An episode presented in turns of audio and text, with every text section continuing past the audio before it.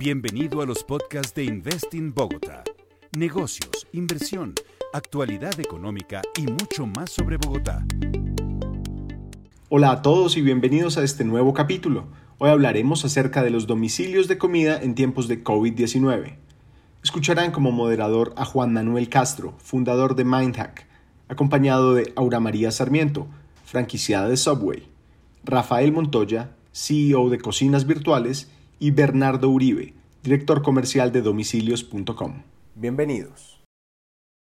Simplemente quiero darles la bienvenida, agradecerles a todos por estar hoy acá en, en este webinar. Para nosotros es muy importante lo que estamos haciendo y es construyendo colectivamente este sector de emprendimiento que hoy tenemos ya en Inves más de 100 proyectos que nos han mandado ustedes y que están ayudando a, controlar o a, mitigar eh, esta crisis eh, por la que estamos pasando. Entonces, sin más, simplemente darles la bienvenida y, Juan Manuel, tienes la, la, palabra y muchas gracias por aceptar esta invitación. Super, no, Juan, muchas gracias por la invitación. Eh, sin duda, a ti, a Invest, a todo lo que están haciendo, me parece admirable y me parece que es un espacio que genera, que crea, que construye. Entonces, gracias por, por esta invitación. Gracias sin duda por permitirme eh, ser moderador de este panel. Y bueno, bienvenidos a todos. Eh, para mí esto es muy emocionante. Yo creo que siempre estos espacios en los cuales nosotros nos podemos congregar para generar valor, sin duda en estas circunstancias, creo que es muy valioso. Entonces, digamos que a mí me gustaría como de inicio eh, setear un poco la conversación, la parte del contexto es claro para todo lo que está sucediendo. Yo creo que este es un espacio que tenemos muchos retos, donde hay mucha transformación, pero también donde hay mucha ambigüedad. Yo creo que para los emprendedores, tanto como para las empresas, para, para todos los, los, que estamos en este espacio, estamos en un momento en el cual nos estamos transformando, en el cual nos estamos adaptando y que sin duda nos está llamando eh, a gestionar mejor. Eh, y, y, sin duda el, el nombre del, del, webinar me parece muy interesante sobre de lo análogo a lo digital y es como nosotros realmente, cuando nos encontramos en estos espacios, nos obliga a acelerarnos, ¿cierto? Nos obliga a movernos más rápido. Cuando miramos temas de transformación tecnológica, eh, que es esto que se está dando, vemos cómo de lo análogo nos vamos yendo un poco más a lo digital y de lo digital a lo tecnológico y es parte de lo que vamos a ver hoy.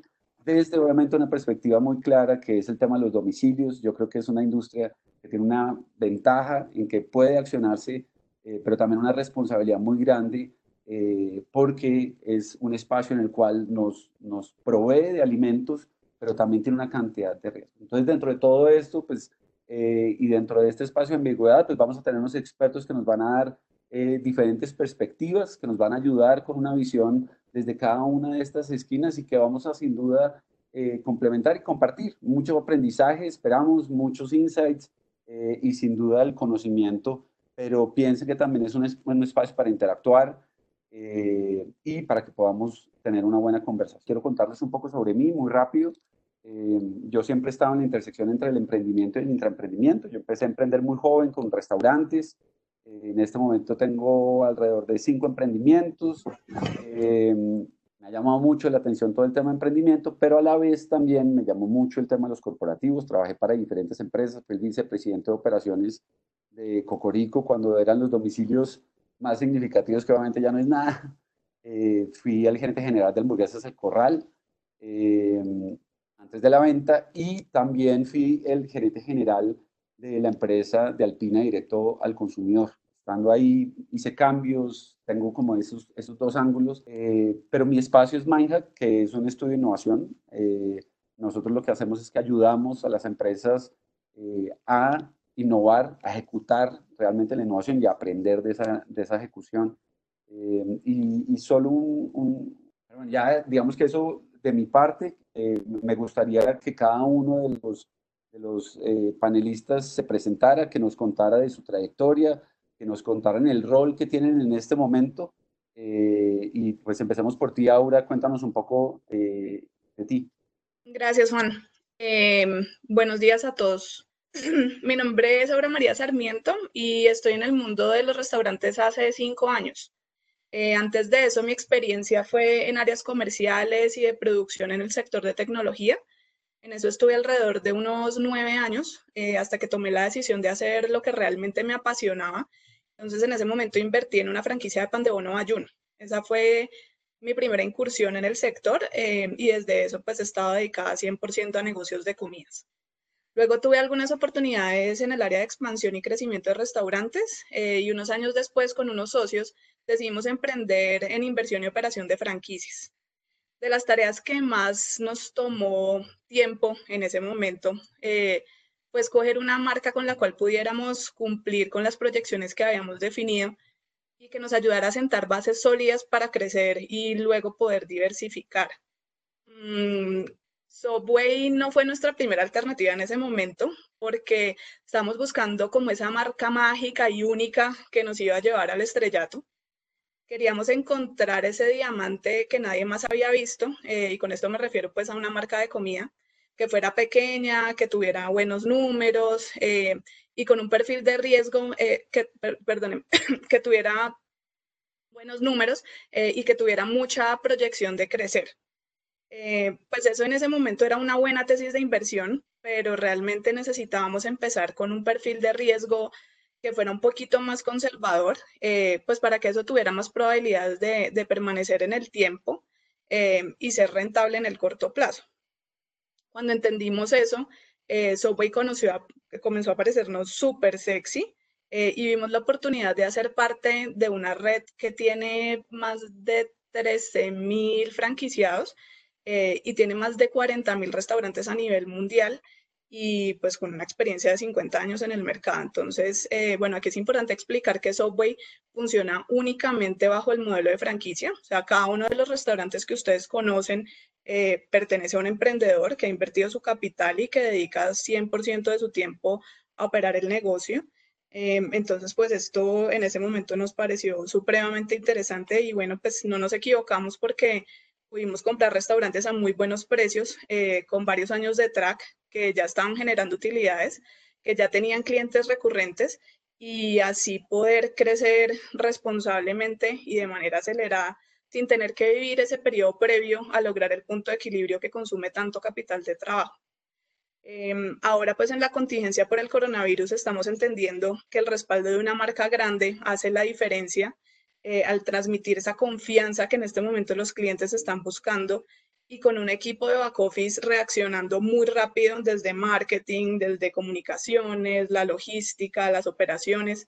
Eh, y pues esto nos ha, nos, nos, ha llevado a tener los mejores resultados del sector eh, y, y, hacer, y, y, nos ha hecho viabilizar el negocio en el corto, en el mediano y en el largo plazo en este momento. Super, ahora muchas gracias. Muy interesante tu historia. Yo creo que ahora, como dices, vamos a ir a, profundizar en algunos detalles que yo creo que son muy interesantes para todos.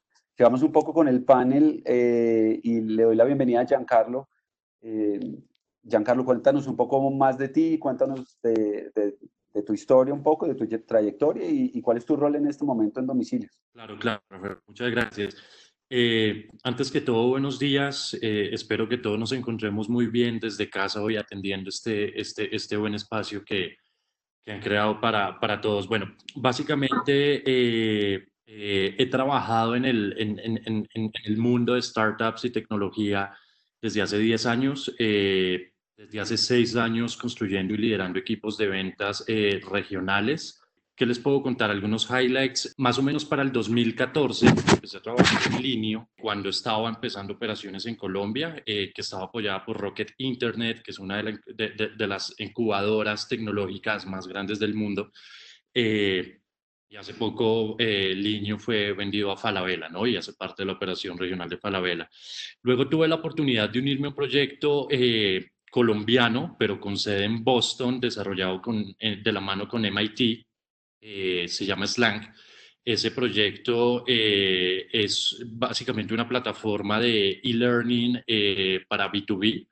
y bueno, básicamente estuve construyendo todo el equipo y el proceso de ventas para Latinoamérica. Al final del día están operando en siete países y siguen trabajando. Está por llegar la, la, la serie A de inversión para ellos. Ha sido muy atractivo el ejercicio. Luego tuve la oportunidad de unirme a Globo eh, y ahí empecé a, tener un poco de exposición a este mundo de delivery. Globo es una compañía española eh, con un modelo similar al de domicilios.com y con operación en 24 países. Estuve trabajando allí como director regional de ventas para después tomar la decisión de unirme al equipo de domicilios.com, eh, que hace parte de Delivery Hero, que es el, la compañía más grande del mundo en delivery. Y bueno, eh, actualmente estoy eh, apoyando con un rol de Commercial Manager. Ese rol hoy día se, en, en toda esta coyuntura se ha visto un poco diversificado. ¿Por qué? Porque básicamente en domicilios.com, eh, pues todos los días somos conscientes del impacto que tenemos a todo nivel en la economía y con diferentes participantes. Y hoy más que nunca nuestro rol se ha visto eh, enfocado a asumir responsablemente ese papel de apoyo transversal y, somos conscientes de que nuestro papel también juega un rol muy importante para que todos los colombianos al final del día podamos quedarnos en casa y podamos eh, pasar esta coyuntura de la mejor manera posible. Entonces, a todo nivel y, todos los días desde que el país entró en esta coyuntura, ha sido muy gratificante ver cómo todo el equipo de domicilios.com se está jugando eh, la vida eh, todos los días para apoyar a dos frentes muy importantes. Creería que ambos con igual de relevancia para nosotros. Primero es el apoyo a todos estos aliados sin importar el tamaño, para que puedan vender sus productos por medio de la plataforma. Hemos tenido que reinventarnos y reinventar todos los procesos de activación, de eh, promoción, de montaje, etc. Y en segunda instancia, eh, darle la confianza a nuestros clientes o a nuestros usuarios finales para que sepan que por medio de domicilios.com pueden alcanzar eh, cualquier tipo de comercio es decir, pueden comprar desde sus hasta pedir en su restaurante favorito. Y ahí es donde hemos entrado a, a, desarrollar una serie de dinámicas que vamos a, a, hacer un poco de deep dive más adelante en el panel. Pero, pero bueno, básicamente para darles un poco de contexto, eh, ese es mi background y en eso estamos hoy día. Chévere, Giancarlo, muy chévere tu, tu background, sin duda muy interesante, además porque ese espacio eh, desde la visión tecnológica también yo creo que es interesante para los emprendedores que nos acompañan y para las diferentes personas. Y, me parece valioso, más adelante te voy a hacer, voy a tratar de profundizar un poco también eso, qué ha significado esa transformación eh, desde los diferentes negocios que lo has visto. ¿Listo? Eh, y ahora, Rafael, cuéntanos, sobre ti para que terminemos ya las presentaciones. Eh, cuéntanos sobre ti, tu trayectoria y qué estás haciendo en este momento, Rafa. Bueno, buenos días para todos. mi nombre es Rafael Montoya. Estoy en este momento a cargo del proyecto de, cocinas virtuales ya desde hace casi un año. Llevo cuatro años emprendiendo en negocios de comida eh, pero desde un enfoque siempre tecnológico o, con algún tipo como de disrupción. Entonces, pues por eso eh, pues me, llama mucho la parte, pues me llama mucho la atención la parte tecnológica.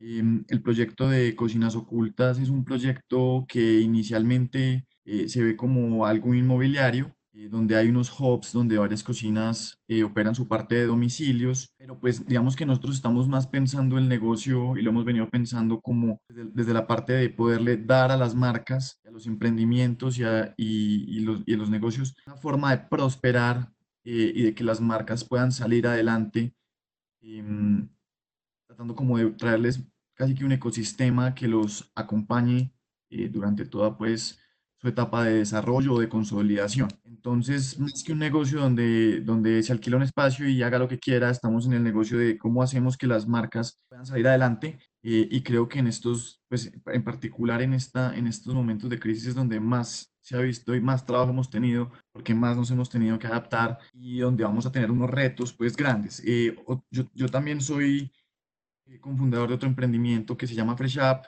es un delivery de comida saludable fue diseñado y su naturaleza es de delivery sobre cocinas ocultas. Mm, este emprendimiento tiene espacios en, en, cocinas virtuales, eh, un poco como para aplicar la, la, frase pues, de Warren Buffett que es comer de lo que uno cocina. Entonces, pues casi que es un reto para mí poder ofrecer un producto que yo mismo contrataría. Entonces, eh, bueno, no, en estos últimos 15 días, pues el cambio ha sido brutal eh, y creo que hemos podido pivotear muy rápido y adaptarnos a situaciones. Em, para lograr cosas que antes creo que no se podían dar y ahora sí se van a dar como economías colaborativas y cosas en las que ya profundizaremos más adelante. De acuerdo, chévere, sí. Eh, y, y, me parece muy interesante eso que estabas diciendo, Rafa, sobre cómo estas últimas semanas también están llevándonos a nuevos espacios, ¿cierto? Nos están, nos están acelerando, nos están empujando casi para que, para que esa transformación que era casi un, un pendiente se dé. Em, voy a contarles un poco sobre la metodología, sobre qué vamos a hacer. Vamos a hacer unas preguntas ahora en un espacio compartido, después vamos, voy a ir a hacer unas preguntas uno por uno, ya retomando toda esta, toda esta conversación y tal vez apalancándome un poco en lo que decía Rafa eh, es un espacio de transformación en, el cual nos estamos encontrando. No es, de su, no, no, es de supervivencia aún, estamos realmente entendiendo cómo nos adaptamos, cómo nos empezamos a transformar y de ahí cómo nos desarrollamos. Eh, y por eso, digamos que yo quisiera empezar las preguntas desde la parte de la operación, ¿cierto? Vamos desde las acciones eh, y después eh, a otros frentes y es, la, la, primera pregunta que les quiero hacer es, eh, dentro de todas estas circunstancias, ¿qué cambios en la operación han tenido eh, y, qué cambios se han dado específicamente por el, por el COVID? Entonces, no sé, Aura, si quieres cuéntanos tú primero eh, de esos cambios y hagamos una rondita eh, de todos.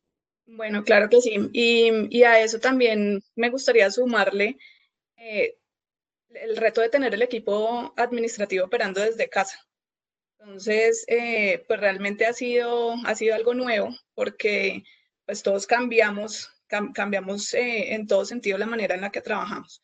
Por ejemplo, eh, ya, no vemos las, ya no vemos la fila en las cámaras, eh, los tiempos del servicio al cliente de los muchachos, eh, estamos, estamos viendo otro tipo de cosas. Entonces, em, como la operación de domicilio se volvió crítica, todos necesitamos estar 100% conectados con lo que está pasando eh, y en ese sentido se comenzaron a formar grupos de WhatsApp con el soporte técnico de las plataformas, con los equipos de los restaurantes eh, y cualquier novedad la reportamos por ese medio para resolverlo en minutos porque ya eh, más de media hora en un problema pues no, no, no es sostenible. Temas de conectividad, cancelaciones, baja de volumen de ventas, falta de domiciliarios, demoras en la entrega de los pedidos, todo este tipo de novedades tenemos que garantizar que no vamos a perder ni un solo pedido y pues que las métricas van a ser las mejores. Eh, también los turnos del personal se ajustaron de acuerdo con los nuevos horarios de servicio. Eh, se optimizó el uso de los equipos para ahorrar energía. Cambió completamente la preparación de los productos, eh, pues porque antes teníamos al cliente enfrente indicándonos los ingredientes que, que querían su SOP. Eh, ahora tenemos una tablet pues con estas indicaciones. Entonces, eh, cada artista eh, en, Subway, los muchachos que arman los sándwiches se llaman artistas del sándwich. Entonces, cada artista toma una tablet, sigue las instrucciones del cliente a lo largo de la barra, arma el SOP y empaca. Em, en el empaque también tuvimos muchísimos cambios, porque antes pues el cliente servía las bebidas directo desde, desde el dispensador, em, ahora las enviamos en botella. Además que ponemos, estamos poniendo un sello de seguridad alrededor de todo el empaque. Eh, ya no son necesarias las bandejas, ni las canastillas, ni los vasos. Entonces, pues todo esto ha representado cambiar procesos, cambiar procedimientos eh, y hacer un montón de cosas en la operación, eh, pues por el cambio que, que, hemos tenido que tener para esa transformación de que antes atendíamos en, en, en las tiendas en los restaurantes y ahora pues todo ha sido, todo está siendo digital. Ok, y Rafa, cuéntanos un poco desde tu frente qué ha pasado. Eh, bueno, eh, pues como para introducir, pues creo que esto no es una novedad para nadie, pero pues la, gente siempre, la gente siempre ha, ha comido, eh, pues creo que los, los, de donde viene la comida es o uno cocina, uno cocinaba, o uno pedía, o uno salía a comer. Digamos que muy sencillo. Eh, con las medidas de, ahorita, de ahorita no solamente impuestas por el gobierno, sino también como responsabilidad social de las personas y un poco de miedo a la situación. Salir ya no es una opción eh, y gran parte de la gente eh, se fue a cocinar, entonces eh, me imagino que también como por el pánico la gente se estoqueó de mercado de una forma loca. Y hace tres semanas, que fue cuando comenzó ya la cuarentena, creo que a todo el mundo se le desplomó la venta de domicilios pues al piso porque todo el mundo tenía la nevera y la despensa llena, estaba cocinando todo el mundo, pero ha venido repuntando un poco. Em, en cuanto a la operación, como les conté en un, de pronto en, les cuento, las, las marcas que tenían presencia física son las más golpeadas y como empresa, como empresas han sido las más golpeadas em, y también con mayor dificultad para adaptarse. Eh, las empresas que venían diseñadas o tenían una exclusivamente para domicilios o con una participación de domicilios grande, eh, pues fueron las que más fácil eh, pivotearon y se están adaptando de manera más, más fácil. Nosotros desde Cocinas Virtuales estamos intentando ayudar a las marcas, eh, primero porque nos vemos también como una comunidad, dentro de la comunidad hay un networking eh, importante y lo que ha pasado es que hemos traído marcas a operar dentro de las mismas cocinas y que compartan espacios, cosa que hace mm. un mes era impensable porque la gente estaba completamente cerrada a compartir nómina, a compartir espacio, a compartir nevera. Y, es una cosa que colabora, o sea, ese tipo de colaboraciones son naturales, eh, pero no sé si es el entorno colombiano o latinoamericano, es muy averso a eso, por el tema de desconfianza, por el tema de gusto por la independencia. Eh, ya no es una opción, eh, porque estamos creo que ahora jugando un juego muy diferente, es un juego de unos ingresos mucho menores, no, no, nulos, porque la industria de los domicilios está, pues está moviéndose bien, eh, pero no es del tamaño de facturación de, los puntos físicos. ¿A qué me refiero? Un punto físico facturando 40, 50 millones al mes eh, no es una cosa monstruosa, pero una cocina oculta facturando 50 millones al mes es una cosa monstruosa. Entonces son negocios de tamaños muy diferentes. Ahorita viene repuntando muy bien el domicilio, venimos con, con crecimiento y eh, también se han ajustado, pues ha habido retos con el personal porque obviamente el transporte público ha estado mucho más limitado, las medidas de, eh, de, pues, de precaución ante, pues, ante la emergencia médica eh, han sido pues estrictas y es difícil para alguien que, que, antes se demoraba dos horas en llegar, ahora se puede estar demorando tres y media eh, porque no hay la frecuencia de transporte, bueno, hay pues cosas por, por todos los lados y una de las, también de las cosas como fundamentales que he visto es la parte de confianza en la salubridad de las cocinas. Entonces, eh, es poderle comunicar a los clientes los protocolos de, salubridad, las bolsas de seguridad que se están utilizando, que están tomando todas las medidas, que los domiciliados no están ingresando a los hubs como era antes, sino que alguien les entrega afuera. Entonces, están manejando un montón de, como de adaptaciones, eh, pues muy pertinentes al, al, momento que se está viviendo. Claro. Mm, pero creo que la principal cosa que está sucediendo es, eh, está empezando a haber colaboración y la operación ha cambiado, que antes en una cocina de 20 metros operaba una sola marca con tres empleados y ahora están operando eh, tres hasta cuatro marcas en 20 metros con dos empleados para minimizar contacto. Cambia completamente la estructura de costo. Entonces, pues es, es muy interesante eh, porque, ¿qué pasa? Además, pivotear a esta velocidad es muy difícil. Uno no puede tener un restaurante físico, entregarlo y irse a una oculta porque no puede trastear los equipos. Entonces, ¿qué le toca? Sobre los equipos que ya tiene otro, oiga, voy y me le pego a la operación, compartimos gastos, logramos eficiencias. Entonces también es un poco como la invitación. Ha sido muy interesante porque algo que en serio se creía que no iba a poder pasar está sucediendo. Eh, y se están tumbando barreras.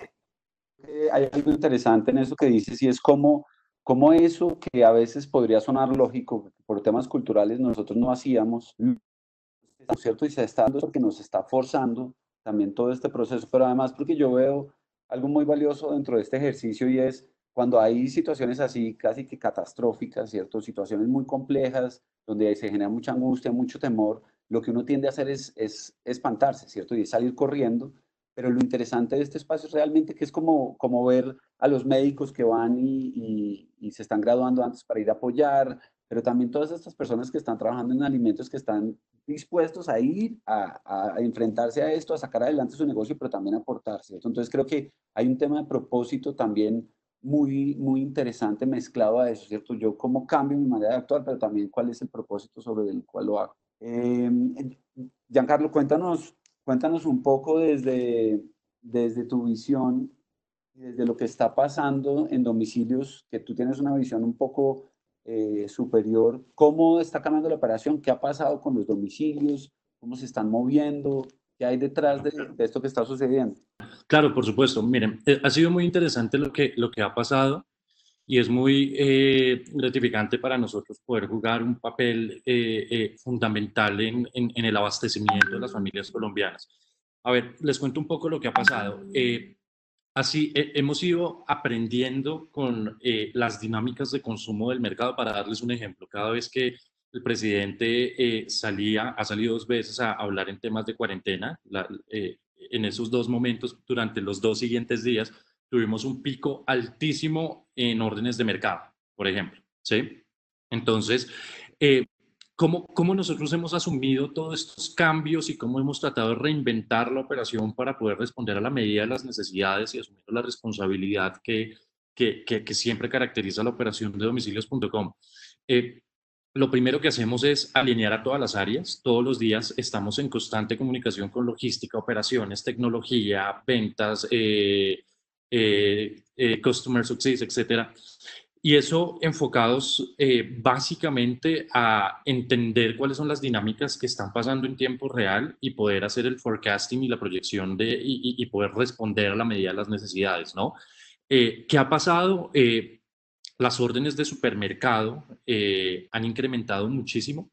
Básicamente, y, nuestro equipo de verticales ha hecho un excelente trabajo en la inclusión de nuevos comercios. Ahorita tenemos oferta, por ejemplo, con subsidio de Romi, de Justo y Bueno, en la cual eh, estamos respondiendo muy bien a todas esas familias que están abasteciéndose por medio de estos comercios, ¿no?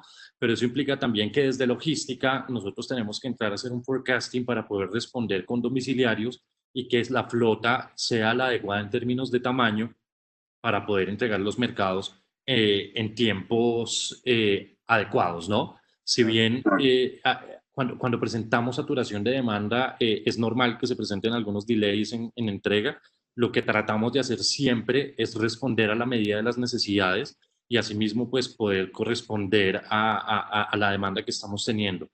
Y para, para, finalizar, eh, al interior de domicilios.com, como les dije en un principio, todos a todo nivel nos estamos jugando eh, un papel eh, básicamente de, de entendimiento de la industria en este momento, en la cual por un lado tenemos eh, muchos comercios de diferentes tamaños, de diferentes productos que están eh, necesitando vender sus productos, pero que sus ventas en sitio están en cero hoy día y que la única salida son plataformas de delivery.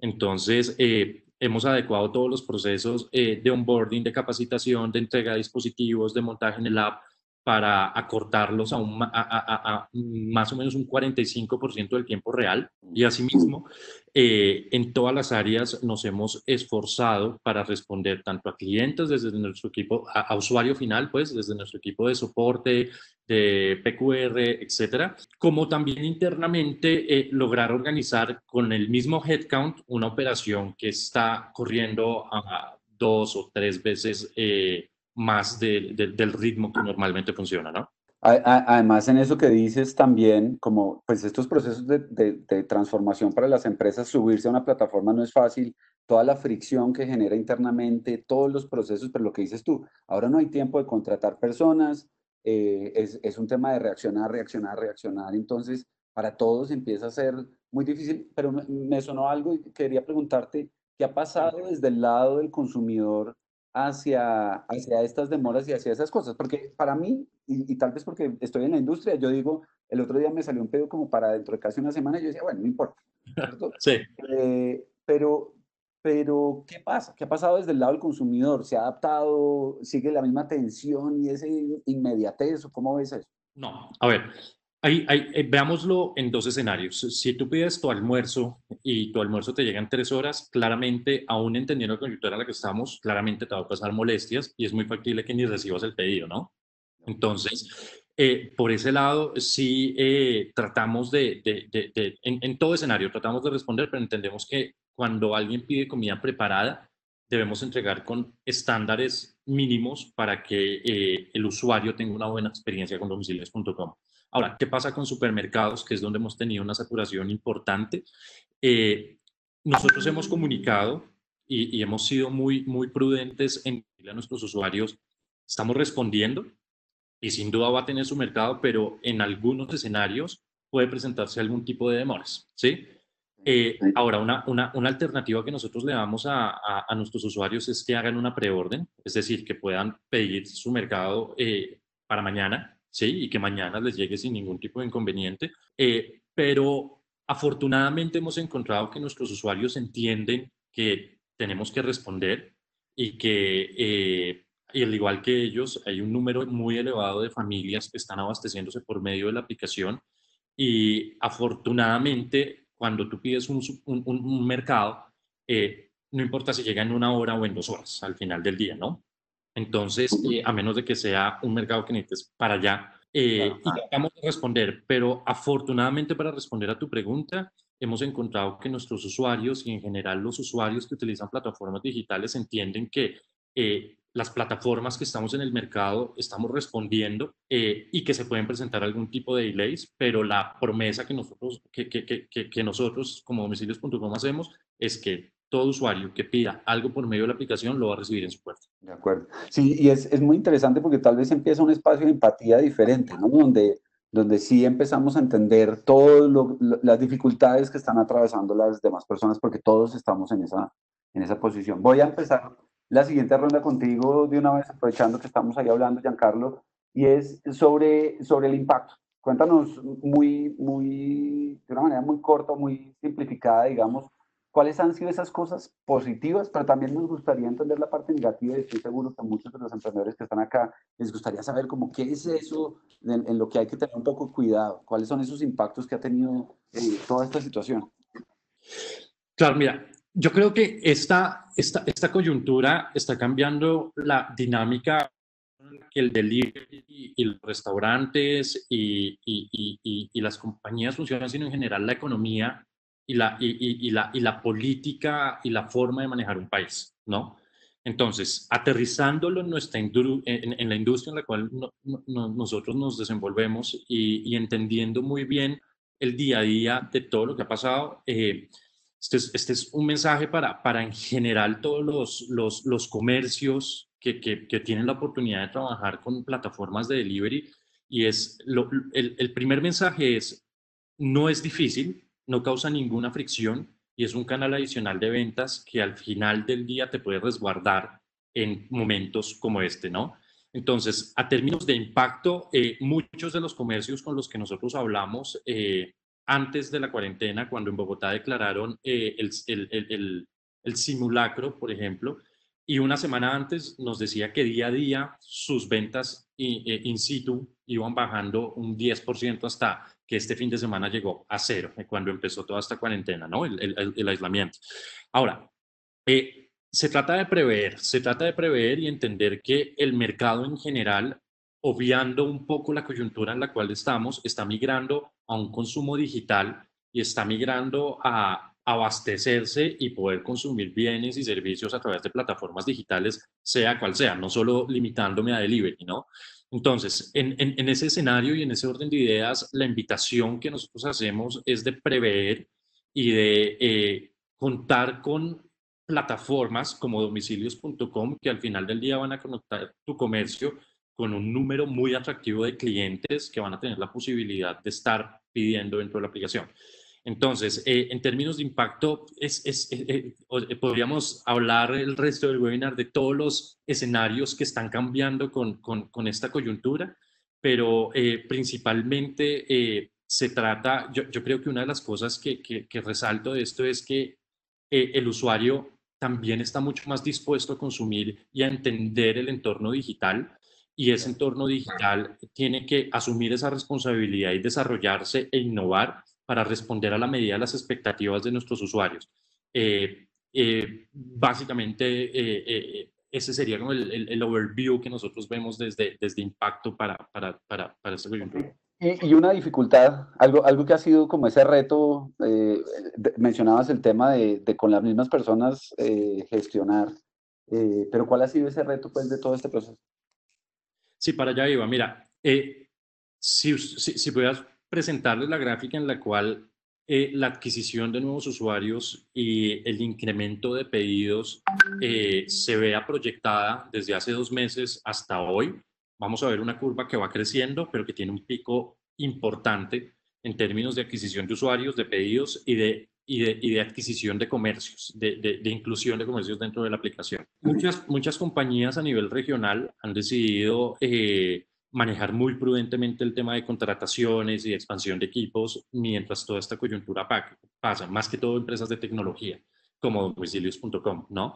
Entonces, eh, desde el principio de, esta coyuntura, nosotros eh, vimos que íbamos a tener que eh, triplicar esfuerzos en cada uno de los colaboradores de domicilios.com para poder atravesar esta coyuntura, desde incrementar nuestra flota de riders hasta atender una, una, una, una, una población muchísimo más alta en términos de cliente final, usuario final, y asimismo apoyar a todos los comercios que hoy día están apoyándose de delivery como única opción de, de venta, ¿no? Entonces, eh, con el mismo headcount hemos tenido que reinventar procesos, hemos tenido que acortar tiempos, hemos tenido que ajustar muchas de las normas con las cuales convivimos normalmente en domicilios.com de trabajo para poder responder a la medida. Esa ha sido una parte muy bonita del reto y nos ha hecho mostrar que también teniendo al 100% del equipo trabajando desde casa, con el triple de, dedicación, podemos al final del día responder eh, eh, de una forma responsable a la coyuntura en la cual el, el, el, país está en este momento. De acuerdo, súper. Eh, ahora pasemos a ti, Rafa, el, el, impacto que han tenido, la parte positiva y lo negativo, ¿qué nos puedes contar? Eh, bueno, em, claramente por la, bueno, les cuento, claramente por la coyuntura, eh, ha, ha, habido algunas cosas positivas. Em, por ejemplo, pues el, se ha visto un aumento del ticket promedio porque la gente está encerrada em, con su familia. Entonces, eh, las marcas han estado sacando como combos familiares, marcas de sushi vendiendo cuatro o cinco rollos por 50 mil pesos, que originalmente valían mucho más, pero logrando estas transacciones mucho más altas que alivianan un montón el costo de logística y que hacen que la materia prima tenga mucha mejor rotación, porque uno de los retos también es la cadena de suministros, eh, obviamente por toda la logística que hay. Em, pues está, digamos que el abastecimiento está siendo un poco más eh, complicado de lo normal porque las rutas están ocupadas atendiendo a retail y no están atendiendo bien a los restaurantes, marcas que atendían Oreca, pues con el, con el cerramiento de hoteles y de restaurantes casi que desaparecieron por completo. Entonces, eh, hay retos en la cadena de suministro grandes, eh, más por frecuencia. Entonces, esto, esto que implica que toca hacer pedidos más grandes, entonces es difícil porque hay menos pedidos, pero pedidos más grandes. Entonces está, está viendo, digamos, que le está tocando a las marcas aprender a rotar mucho mejor su inventario. Em, muchas marcas también están viendo la oportunidad ahorita de pasarse a plataformas propias con logística propia o con mensajeros urbanos o con este tipo de compañías que les proveen logística, aparte pues de las plataformas tradicionales como domicilios.com, Rappi, Uber, iFood, están también armando ya su propia base de datos, tomando pedidos por WhatsApp, tomando pedidos por redes sociales, eh, apelando mucho al Family and Friends, pues como para poder, eh, porque en este, están en un, modo, donde cada transacción cuenta, ¿sí? Claro. Eh, la, la subsistencia ya de una cocina adaptada con un arriendo partido y con una nómina súper reducida implica que se puede estar teniendo un negocio viable una facturación, no sé, de 10 millones al mes, cosas de este estilo que antes no eran viables. Entonces, pues están se está jugando ahorita un juego de cada, como cada venta cuenta, eh, cada esfuerzo se, se siente y, y, donde es un poco lo que yo diría modo guerra, en el sentido de cada centavo cuesta, cada centavo que me ahorro, cada nevera que apago, y las eficiencias pues que decía Aura que se lograban al optimizar en los equipos para el consumo energético porque cada nevera consume cientos de miles de pesos en, electricidad al mes. Entonces, cada centavo está contando y, se está aprendiendo como a trabajar, como se dice, como con las uñas y buscando pues alternativas. He visto también un poco de como de oportunidades, eh, no sé si son estrategias para, para rotar la caja, pero sí, eh, mientras que un, un restaurante que se quedó con una semana de inventario, con las ventas actuales únicamente de domicilios, que eran un 10% de lo, de lo, pues de, lo, de lo habitual, pues ya no se van a demorar 10 días en sacarlo, sino dos meses y medio. Y mucha de esta comida es perecedera, entonces tienen que ver eh, si sacarlas, si hacer campañas de branding, si darla al banco de alimentos, qué hacer con eso y cómo hacer para, para conectar la oferta con la demanda. Entonces también las marcas están posicionándose no únicamente en las plataformas en la sección de restaurantes, sino también en las secciones eh, como de retail. Eh, vemos compañías casi que vendiendo mercado para que no se les dañe el tomate, no se les dañen esas cosas, ¿sí? También nosotros estamos pues incentivando eso porque la rotación de la, pues, de la caja es fundamental para que las empresas pues tengan oxígeno. Y, mira, mira que en eso, Rafa, eh, y me trae mucho pensamiento como todo eso que está pasando y cómo uno ve diferentes negocios, restaurantes, hasta el mismo Andrés, vendiendo packs para, no sé, el kit para el asado, el kit para tal cosa. Y yo creo que va detrás de dos eh, temas. Uno, actuar, ¿cierto? Porque yo creo que actuar es importante, yo creo que la gente se da ese tema de acciones, eh, pero a veces también es, es, ese tema de uno no desperdiciar la comida eh, y, y, qué debo hacer, ¿cierto? Para mí hay un espacio en, en, en método y es que nos falta un poco de método porque a veces esas acciones disparadas así tan, tan a la loca, pues le llegan a todos los clientes y a veces hacen mucho ruido. Entonces yo sí creo que, que, detrás de lo que dices también y de todas esas dificultades, eh, se, al comienzo es más de acción y después sí se va organizando uno un poco más y va pudiendo actuar de acuerdo a los domiciliarios, de acuerdo a la logística, de acuerdo a todo lo que ha, ha pasado. Y, y, lo otro que me llamó la atención de lo que hablabas era el tema de los canales, ¿cierto? Antes veníamos de una tendencia omnicanal, donde uno debería estar en todos los canales y ahora nos pasamos a una tendencia digital, pero están tratando de buscar un ovni, ¿cierto? Están tratando de buscar esos otros espacios donde, por lo que tú decías, que cada venta es oro eh, y, y, los negocios tienen que, que, que transformarse. Eh, una, una, pregunta, tú ya hablaste algo de lo positivo, pero me gustaría simplemente algo así, que, has visto positivo de todo esto, hablaste de la colaboración, hablaste de esas otras cosas, pero ¿qué más hay positivo dentro de, dentro de estos cambios? Eh, un poco, me parece pues que es positivo y es las marcas eh, que antes atendían únicamente puntos físicos, por fin le están prestando la atención necesaria que requiere el diseño para domicilios. No, e, en, en, en, en empaques, en cierto, y esa es una cosa positiva pues que veo. Entonces, es, es, antes uno pedía a un sitio que no era fuerte en domicilios y todo llegaba mal empacado, unos empaques que se notaban pues mal escogidos, sin, sin un diseño fuerte, eh, hacia, como orientado hacia, hacia la experiencia del cliente. Entonces, pues creo que ya no hay más experiencia, entonces pues es, es, e, esto o lo hace bien o no, o no hay forma de, de, como de pivotearlo esa es una de las cosas positivas y creo que también un poco la conciencia eh, sobre la importancia del, del, digamos, de medidas de salubridad y de, y de, eso, creo que se ha incrementado brutalmente. Pues creo que no hay marca que esté operando con nosotros que no tenga sus medidas de higiene por encima de cualquier estándar tradicional del sector comida. O sea, y creo que están trabajando durísimo en, en, construir pues como eh, esa confianza por parte del cliente utilizando bolsas de seguridad, todo sellado, teniendo los domiciliados afuera, haciendo procesos de desinfección cada hora. ya están, están de verdad metiéndosela toda a que los clientes en serio puedan eh, contar con un producto pues eh, que, que, es completamente inocuo. Y eso creo que antes no era así. O sea, pues en el sector se oye mucho rumor de cocinas ocultas que ya salen de un apartamento, salen de cosas así, y creo que eso primero pues ya creo que a nadie lo van a dejar operar de un apartamento. los vecinos no se van a aguantar la entrada y salidera de Rapis. Eh, y, y, creo que, que, las marcas de verdad pues lo están haciendo con todas las de la ley, o sea, para transmitirle de verdad toda la confianza al usuario, porque creo que parte de una de las amenazas grandes hacia los domicilios es la parte de contacto. Y aunque no es un riesgo, creo que hay un montón como de fake news de que el virus se pasa por la comida, eh, todas estas cosas que producen como esos pánicos colectivos y que hacen que la gente toda quiera cocinar en su casa y, y estar encerrado. Y también creo que va a haber un, pues también creo que hay una oportunidad en el, en el momento en que la gente se va a dar cuenta que me mamé de cocinar, me mamé de lavar platos eh, y esto es un descanso de pronto para y generar una ocasión de consumo de, oiga, este día me doy este regalo y me permito comer algo eh, sin tenerme que poner a cocinar, sin tenerme que poner a lavar platos, sin tenerme que enredar con todo eso eh, y no pasa nada, está bien. Entonces, creo que estas oportunidades apenas están empezando a abrir.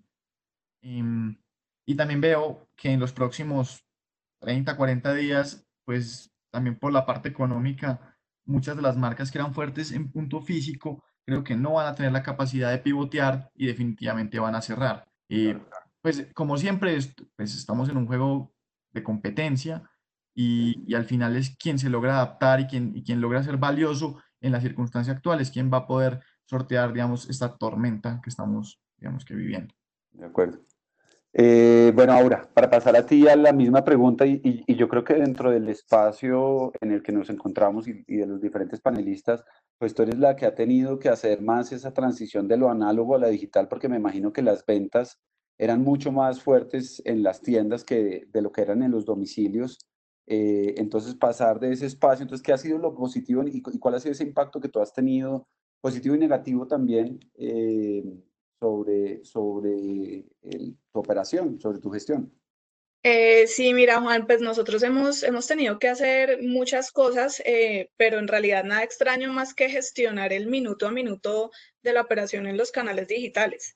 Eh, si antes nosotros le preguntábamos a nuestros clientes en el restaurante cómo les había ido, cómo se habían sentido, pues ahora lo que estamos haciendo es monitorear a diario las encuestas digitales, retroalimentar a los equipos sobre lo que encontramos eh, acá de lo que nos comentan los clientes. Eh, antes volanteamos en la calle, ahora pues lo que hacemos es lanzar campañas en redes sociales. Em, antes estamos pendientes del orden de las mesas, la limpieza del lobby, la bienvenida a los clientes. Eh, ahora lo que estamos haciendo es pues revisando que las promociones diarias estén funcionando bien. Eh, monitoreamos las ventas diarias por restaurante para cumplir presupuesto y si no se estaba cumpliendo, pues tomamos acciones inmediatas. Eh, ahora estamos pegados en las tablets, el celular, el computador, revisando todo el tiempo conectividad, rendimiento de las campañas, aceptación de pedidos, eh, que no haya cancelaciones. entonces, pues obviamente todo esto ha hecho que que cambié mucho la manera en la que trabajamos. De cosas positivas eh, de, de, todo este, de todo este entorno nuevo eh, y haciendo un poco el contraste con lo que nos está comentando Giancarlo desde la perspectiva de las plataformas. Nosotros desde la perspectiva de los, de los restaurantes vemos que, que la venta a través del canal de domicilios necesariamente va a cambiar de manera permanente eh, y de manera positiva.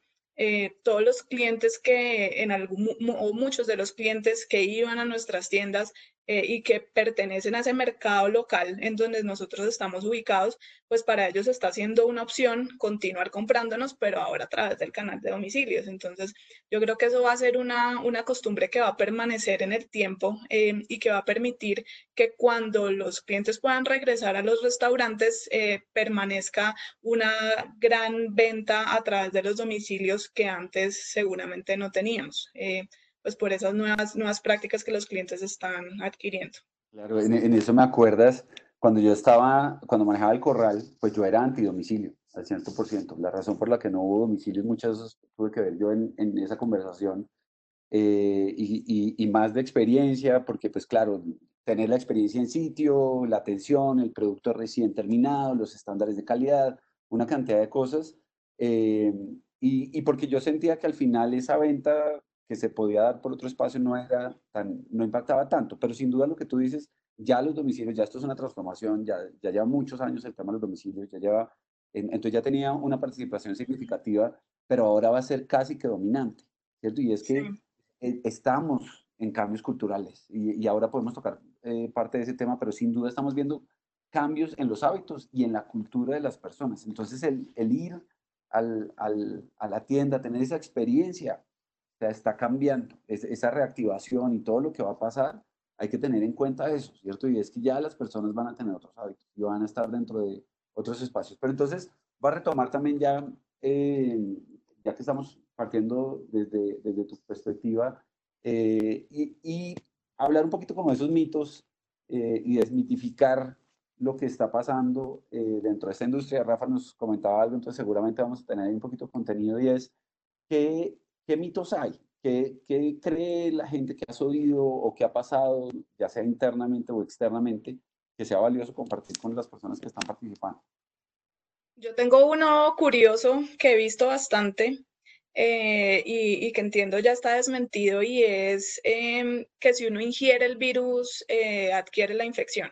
Entonces, eh, por ahí estuve leyendo un estudio del CDC, que es el Centro para el Control y Prevención de Enfermedades en Estados Unidos, eh, y junto con la FDA, em, definieron y establecieron que definitivamente si uno ingiere el virus, eh, los, los jugos gástricos estomacales lo van a destruir y no se va, no se va, no se va a, producir un contagio. Entonces, em, si uno mira esto desde esa perspectiva, pues recibir un domicilio, realmente el contagio puede ser en, el momento en el que uno toca el domicilio, tiene contacto con el domiciliario, pues el contagio o, la probabilidad de contagio no va a ser mayor que la de ir a un supermercado. Entonces, pues las medidas de, de, de, tratar de, tener un contacto lejano, de lavarse las manos, eh, son exactamente las mismas y realmente, pues pedir un domicilio no representa mayor riesgo. Ok. Eh, Rafa, ¿tú tienes algún, algún mito así que hayas oído que podamos desmitificar aquí? No, pues los mitos, los mitos son sobre todo, pues que veo ahorita son, son principalmente el, que comentaba Aura, como que la comida eh, produce la, la, infección y lo otro es eh, el contacto con el, con el, con el domiciliario produce la, como la infección. Entonces, las personas están eh, pues con mucho miedo de no poder transar sino electrónicamente y entonces eh, de cierta forma sienten que, que digamos, hay un desperdicio grande, yo creo, me imagino que hay un desperdicio grande de, de los desechables porque debe llegar, deben dejar el, el, el, paquete y lo deben querer reembasar o un compromiso con la calidad y es que piden algo y lo pasan nuevamente por el sartén en la casa y comprometen completamente la calidad del producto. Y los mitos, pues, los, también, también y esta es la parte, pues, desde cocinas eh, virtuales, es, eh, hemos tenido varias marcas, ¿cierto? Em, con mucho susto eh, con el contacto del personal. O sea, decir, yo no puedo mandar mis empleados a un hub a que estén con todo el mundo. Entonces, pues, eso es, pues, muchos de, las, muchas de las marcas, el, el dueño de la marca no es quien tomó la decisión de tomar el espacio, sino o su gerente de operaciones o su chef o alguien así, nunca han ido a ver estos hubs, estos hubs están separados, eh, quiere decir que una cocina tiene uno máximo dos empleados, están separados entre paredes casi que herméticamente, eh, los protocolos de desinfección son todos, pues es como, creo que es un espacio prudente para trabajar. Me daría más miedo pues trabajar en un carulla, en una caja con fila, eh, que en un hub de cocinas ocultas primero por la cantidad de gente y segundo por la distribución de los espacios. Em, entonces, pues es un, ese es un mito que ha dado duro porque personal que ha renunciado por miedo a y pues no sé dónde va a conseguir trabajar en otro sitio en esta época. Claro, claro, claro. Mm, yo tenía una pregunta en cuanto a los, en cuanto para Aura, pues que ella es franquiciada, porque eh, sé que eh, cuando uno es franquiciado está muy sujeto a las políticas de, de las franquicias. Eh, estaría pronto como un software o algo así dispuesto a, decir, vamos a tener franquicias con otro precio o algo así únicamente para domicilios o algún tipo de, decisiones de ese tipo o las franquicias no han, no han hablado nada sobre esta nueva forma de consumo donde la atención al público va a ser completamente diferente. Pues me parece interesante porque lo que veo es que las marcas grandes son las que más problemas tienen para pivotear en este momento. Em, y me imagino que las franquicias todavía más, porque no, la, la decisión no depende únicamente de ellos, sino también del franquicia, del, de, la marca que les da la franquicia. Me, me, parece también como algo interesante saber qué está pasando por ahí, cuáles son como los rumores del mercado por ese lado. Eso sí ya fue como duda pues, si sale de lo del panel, pues... Chévere, no, buenísimo, así es mejor, así es mejor. Sí, hay, un montón de retos, Rafa, eh, y pues si bien es cierto que la marca pues toca mover un montón de, burocracia y de, y de estados para, para, poder hacer cambios, eh, yo creo que se ha movido muy bien en temas de comunicación, en temas de marketing y más allá de hacer, de, de, sacar nuevos productos o nuevos ingredientes en este momento que creo que sería supremamente difícil, eh, pues se ha movido muy bien con promociones y con combos. Entonces, yo creo que en este momento esa es la estrategia rápida que se puede implementar. Eh, vamos a tener también unos retos porque hay una parte de los ingredientes que, que, son importados, entonces pensar en que vamos a sacar un nuevo menú más económico o más rentable eh, con unos productos diferentes, pues probablemente va a ser, va a ser complicado. Eh, pero desde el punto de vista de robarle un poco de margen al negocio para ganar eh, más volumen y darle beneficios al cliente, sí se ha movido súper rápido y pues es la manera en la que la marca puede reaccionar. Ok, súper. Eh, yo, quisiera, yo quisiera, ahora Giancarlo que nos va a dar esa respuesta, yo lo que quisiera es pedirle también a, a, los participantes que nos vayan escribiendo las preguntas, porque ya vamos a pasar a la parte de, de las preguntas con ustedes, entonces para que porfa nos vayan escribiendo las preguntas y así las vamos organizando mientras que vamos hablando. Entonces, Giancarlo, cuéntanos desde tu punto de vista si hay algún mito eh, que creas que es importante admitir.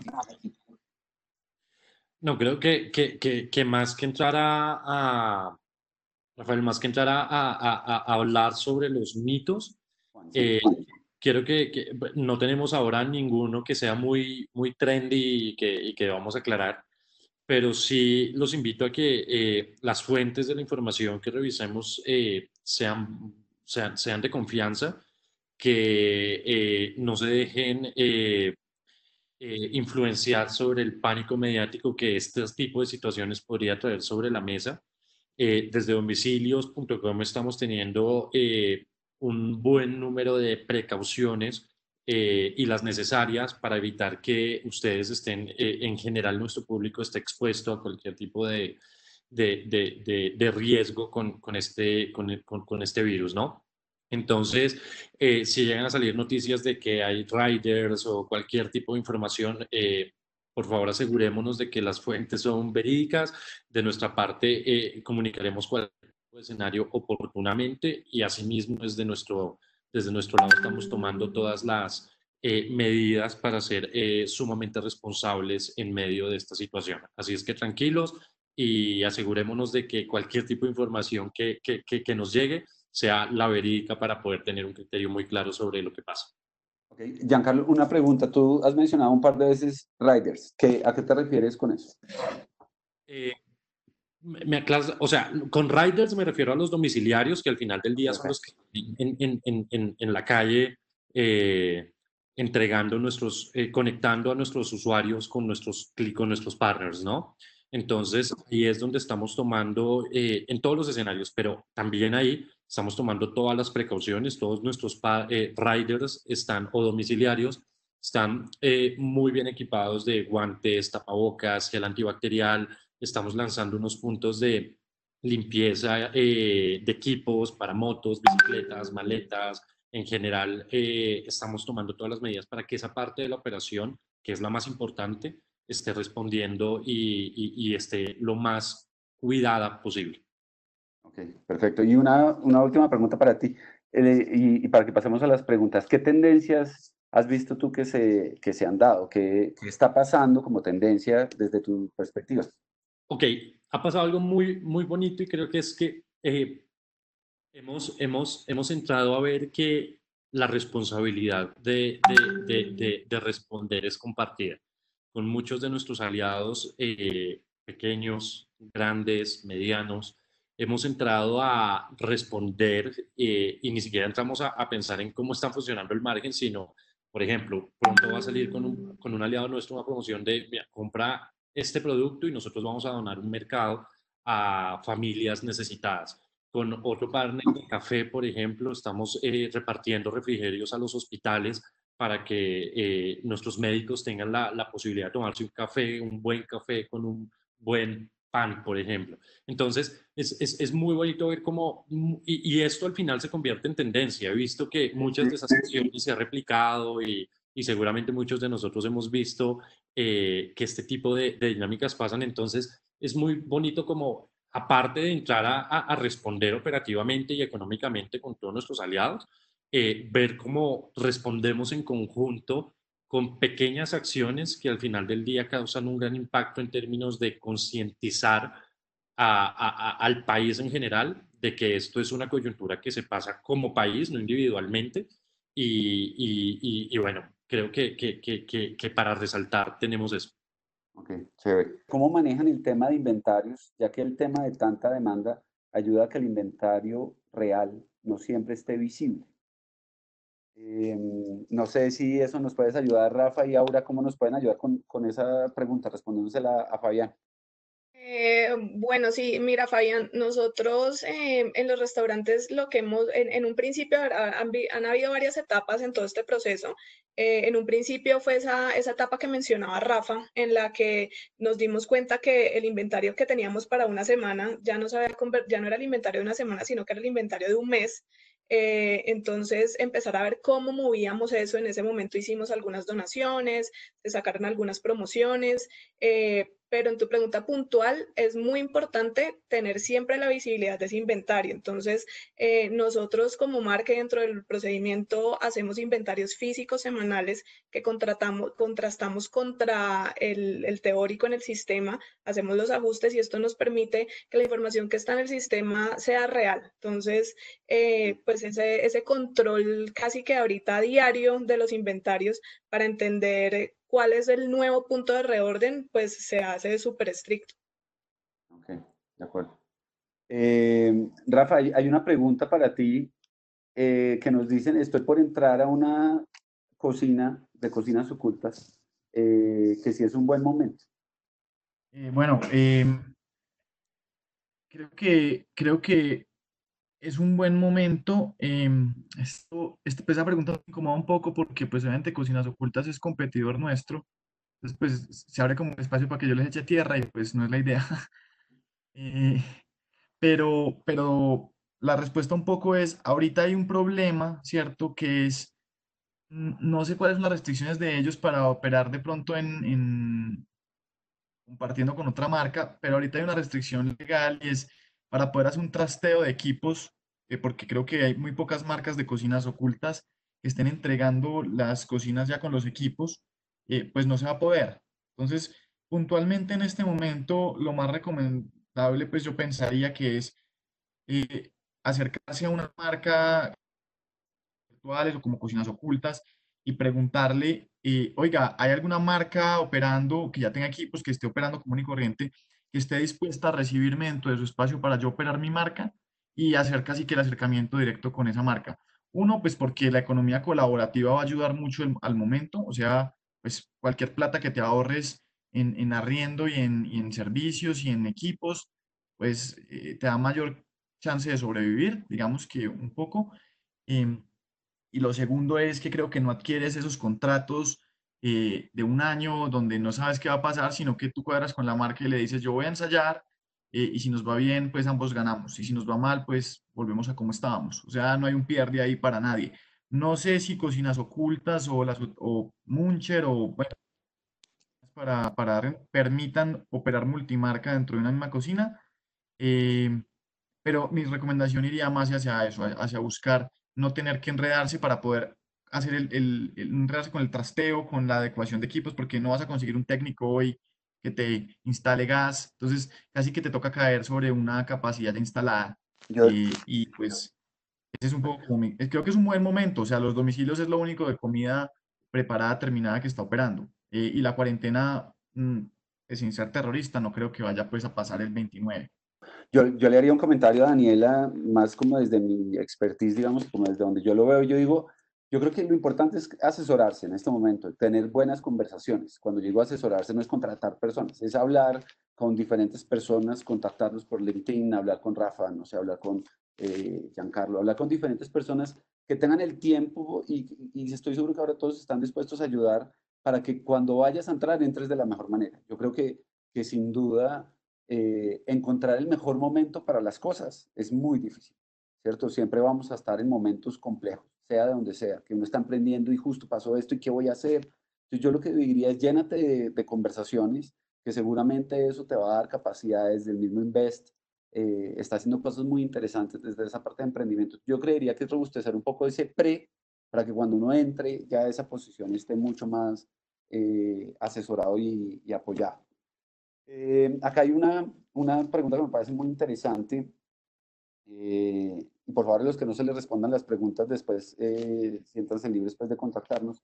Y es, eh, dentro de las plataformas de los restaurantes que ya están establecidos, eh, pues hay muchas, muchos espacios en alitas, en hamburguesas y en pizza, y esas marcas, ya hay marcas que tienen mucha visibilidad, están como hacia ti, Giancarlo, y es cómo darle visibilidad a los restaurantes que no están en ese top of mind. eh, y cómo se les, cómo se puede en este momento de coyuntura realmente competir. Em, ¿Cómo lo ves? Claro, hay, hay, hay, dos formas en las cuales un partner que entra, que no, no, no es una gran cadena, es un local giro, puede tener boost dentro de las, o, visibilidad dentro de domicilios.com. La primera, y es algo que hacemos muy enfocados en mover esos partners que, que, están entrando, es crear campañas. Si ustedes entran ahora a domicilios.com, van a encontrar una promoción en la cual eh, estamos dando platos a 10.900 pesos entonces, todos los comercios que al final del día tengan la posibilidad de entrar dentro de esta campaña van a tener una muy buena exposición. Y, eso es para dar un ejemplo. En general, partners que, entran dentro de nuestras campañas tienen eh, comunicación y tienen eh, exposición para nuestros usuarios eh, y los usuarios que, que, estén dentro de los polígonos que ellos están operando, ¿no? Y en segunda instancia, manejamos un modelo. el modelo es non-commission revenue y les doy un poco de claridad de qué se trata. Al final del día, un usuario eh, o un restaurante local, supongamos que en el polígono de Cedritos hay un comercio nuevo que quiere abrir eh, y que está, por ejemplo, en una dark kitchen, ¿no? Que no tiene exposición en, en, calle, sino que está en una dark kitchen. Lo que ese comercio puede hacer es adquirir slots dentro de la aplicación patrocinados, cuales aparece, por ejemplo, con un producto destacado, aparece, por ejemplo, con, con la marca por encima de todas las grandes cadenas en ese polígono determinado y así todos los usuarios que entran a la aplicación dentro de ese polígono van a poder tener la exposición de esa marca y eso se va a convertir básicamente en visitas que al final del día con un menú atractivo se convierte en ventas y conversión. Entonces son esos dos, dos líneas que nosotros manejamos para darle eh, apoyo y visibilidad a comercios medianos y pequeños que entran a la aplicación. Hay, un montón de, preguntas, está esto buenísimo. Creo que no vamos a alcanzar a responderlas todas, pero, pero ahí hay muy buenas preguntas. Voy a seguir con una que, venía también para ti, Giancarlo. Eh, y es eh, si en este momento eh, tienen una solución para transporte de medicamentos que requieren la verificación y recepción de fórmulas médicas y copagos. Estamos trabajando en eso. en este momento no, porque hay que hacer una serie de desarrollos tecnológicos para poder verificar y poder estar 100% seguros de que la entrega en términos de verificación y logística es correcta. Eh, ninguna eh, plataforma tiene esto a hoy, pero sí estamos muy alineados y esta coyuntura, por ejemplo, fue parte de lo que charlamos antes, nos ha hecho entender que es, que es parte del, del ejercicio que como domicilios.com debemos desarrollar, ¿no? Eh, pero no lo tenemos y lo tenemos en el pipeline. Ok, muy bien. Hay, acá hay una pregunta que me parece muy interesante porque yo creo que dentro de los cambios... ¿Puedo, interrumpir un segundito eh, con respecto a lo que Giancarlo decía y que lo veo pues que está pasando ahorita y como les comenté en un principio, eh, las marcas también están migrando eh, de los canales directos, en especial las marcas pequeñas, porque las marcas que grandes las marcas que no son ni grandes, ni que tienen, ni que son los local heroes, ni que tienen una capilaridad en la ciudad con 10 zonas, con 10 cocinas de un posicionamiento que, que, implica, eso es lo mismo que las góndolas de los supermercados. Si usted está en la, en la tapa de góndola, vende mucho, pero si usted está escondido en el peor pasillo, eh, pues es difícil vender. Y muchas de estas marcas, como no estaban enfocadas en, en, en domicilios, nunca desarrollaron una relación fuerte con las plataformas y en este momento están pivoteando hacia eh, tratar de formar su propia base de datos desde ceros lo más rápido que pueden con, por WhatsApp, haciendo promos y eso, y haciendo su propia logística. Eh, hay desde el que está haciéndola con, con pick-up o con domicilios eh, o con mensajeros urbanos, hasta el, que, hasta el que contrató directamente dos motos y está despachando en moto como hace 10 años, que es como algo medio extraño el mismo Corral lo está haciendo. El Corral ya venía pensando, como ellos salieron por esos temas que, que hicieron ahí de gestión, eh, el, el, Corral estaba, eh, digamos que, solamente con una plataforma al final, eh, pero ya decidieron montar sus propios domicilios también, ¿cierto? Y, y, sí creo que hay unas, unas, variantes interesantes. Voy a hacerle una pregunta a Aura que me parece muy interesante y es, ¿Cómo, ¿Cómo, se ha manejado, desde, obviamente desde la parte de las franquicias, por lo que son varios locales, cómo se ha manejado el tema de los arriendos? Em, em, y, qué hay detrás de eso, porque pues obviamente la mayoría de los locales no son, no son propios. Esto lo pregunta. Bueno, eso es, eso es todo un tema eh, y hay mucha desinformación al respecto porque el gobierno se ha, se ha pronunciado de manera no oficial eh, sobre muchas medidas que, que, está tomando, que quiere tomar, pero realmente no ha salido un decreto eh, que nos proteja a nosotros como arrendatarios de, de, esa responsabilidad ni que nos exima. Entonces, eh, pues la invitación que, que, nos han hecho y lo que nosotros hemos, hemos estado ejecutando es conversaciones con cada uno de los, de los dueños del local, eh, sensibilizarlos un poco con, con, lo que está pasando en nuestro negocio. Eh, muchos lo que nos hemos encontrado es que no entienden qué es lo que sucede y dicen, pero si ustedes están vendiendo por domicilios están bien, pero no entienden que, que nuestra venta se ha reducido a, a una tercera parte eh, y que definitivamente eso no, no cubre esas, todas las responsabilidades que nosotros tenemos. Entonces, eh, es entender cómo ese, ese arrendador puede tener un poquito de, de sensibilidad con la situación eh, y hacer un acuerdo puntual. Entonces, ese acuerdo pueden ser plazos, ese acuerdo pueden ser con donaciones, eh, ese acuerdo puede ser un descuento, puede ser eh, que el arriendo se vuelva variable en función de las ventas. Eh, hay, hay, diferentes mecanismos que, que, se pueden utilizar ahí para tener un alivio, eh, pero pues entendiendo que definitivamente todavía no hay una regulación formal por parte del gobierno y que nos toca tener esas conversaciones uno a uno y, y pues de manera privada. Ok, perfecto. Voy a, voy a ir a un par de preguntas. Si hay oportunidad para desarrollo de empaques menos contaminantes eh, y, y, que han tenido pues, de, y, y de diferentes costos, pues, eh, como el icopor. No sé ustedes qué piensan, ¿hay oportunidad? Yo sé que Rafa estaba comentando algo de eso, pero ¿qué ven en eso? Si puedo comenzar, eh, es un poco como una paradoja extraña entre la gente quiere salubridad y confianza, pero aún así quiere cuidar el planeta y las superficies de craft y de papeles y de materiales reciclados eh, son mucho más propensas porque son porosas a propagaciones y a, y a comprometerse con la salubridad comparado con el polietileno y, y, otros que son más seguros pero mucho más contaminantes.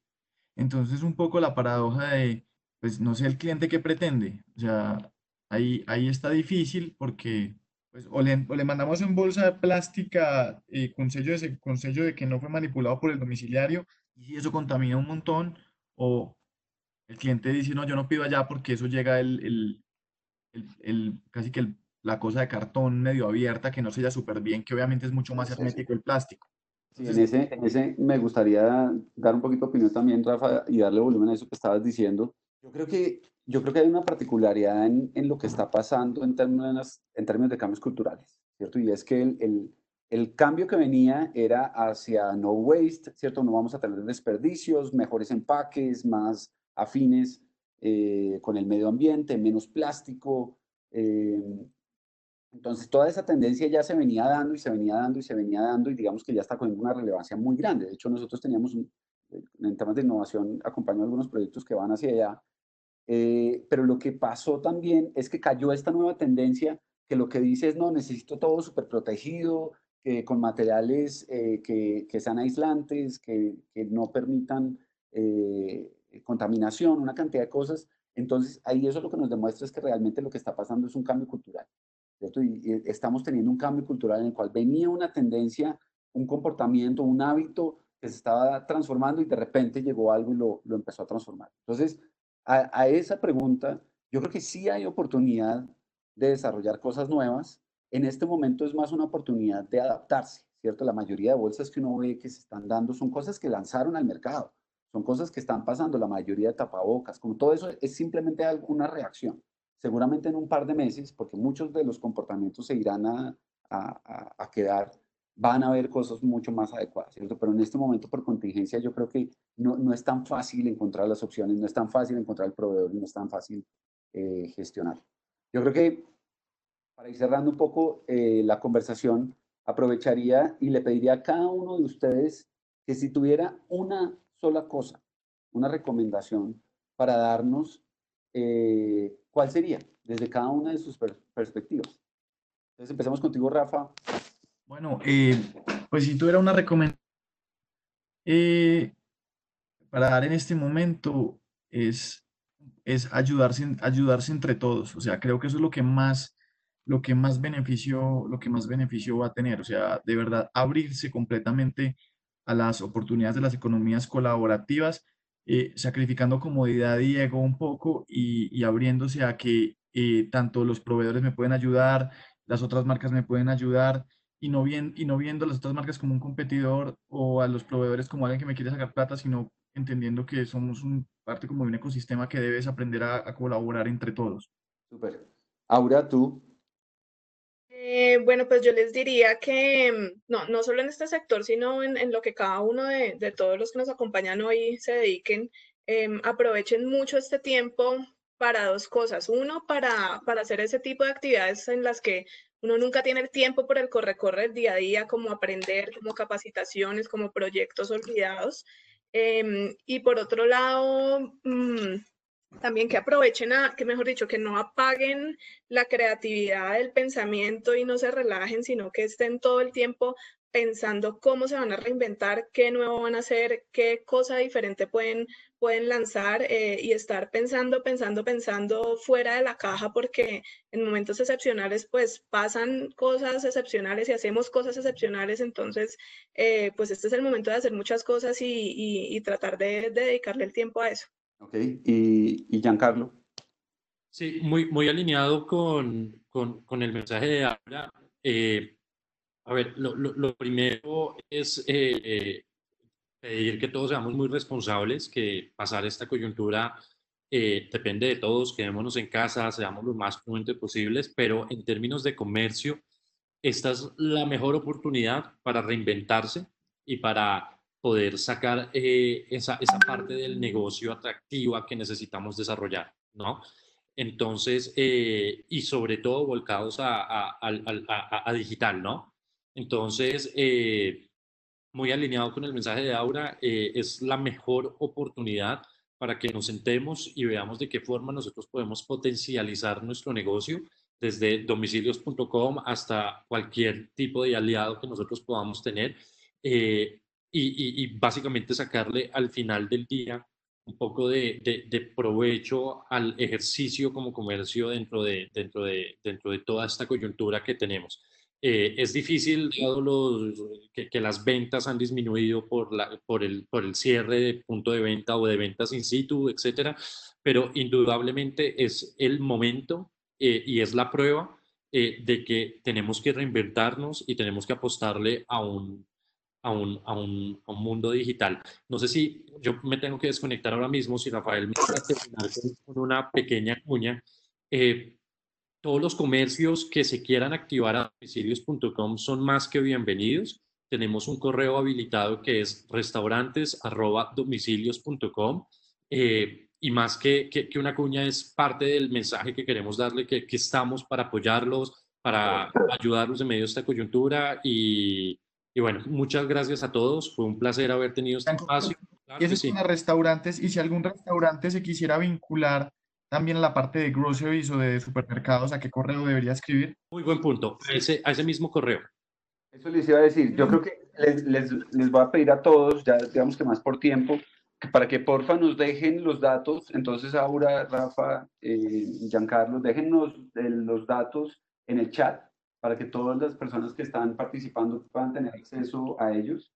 Eh, ya sea el correo electrónico, la conexión de LinkedIn, pero la información para que se puedan conectar eh, con ustedes. Yo quiero empezar a cerrar, pues quiero cerrar, digamos, ya esta conversación eh, teniendo un poco de los aprendizajes y de las cosas que me quedaron en, en, la cabeza, como el tema de colaboración del que hablaba Rafa, que es muy importante la comunicación y la reacción, ¿cierto? Es cómo yo reacciono, pero también cómo comunico eh, y, para mí siempre ha sido muy valioso este espacio en el que hablaban sobre la creatividad y es las acciones para el, para el hoy y la estrategia para el mañana, ¿cierto? No se olviden de esos, de esos dos frentes, me parece que es algo eh, muy importante y, yo creo que estamos en un espacio de transformación. En, en, esta industria tenemos una oportunidad que otras industrias no tienen. Tenemos una ventaja de poder jugar, de poder arriesgar durante este tiempo y de poder aprender. Entonces, en este espacio de lo, análogo a lo digital, lo cual estamos viendo cómo nos vamos a transformar, esto nos está empujando, ¿cierto? Nos está obligando a que nos transformemos. Entonces tomemos todas estas herramientas para lograrlo. Yo creo que, yo creo que somos una cultura que sin duda entiende claramente que la restricción viene de la innovación, pero lo importante es que sea metódica, que sea acompañada, que hablen con las personas. Yo creo que acá todos estamos dispuestos a poner un grano de arena, desde todos los frentes, por eso mismo sucedió esta conversación. Pues yo lo que les diría es, eh, unámonos y gestionemos esta situación lo mejor posible, pero sin duda transformémonos y resurjamos, porque creo que es una oportunidad para transformar. Entonces, yo quiero darle las gracias a, a, Juan, a, a, Invest en Bogotá, que sin duda están haciendo una tarea increíble con estos webinars. Eh, gracias a todos los participantes por acompañarnos, por, por, esas preguntas. Hay un montón de preguntas que no se pueden responder, pero, pero que seguramente después personalmente se pueden dar. Eh, y, y, bueno, este es, este es un gran espacio y, y, muchas gracias a ustedes por estar ahí al, al pie del cañón y, y de frente en esta conversación.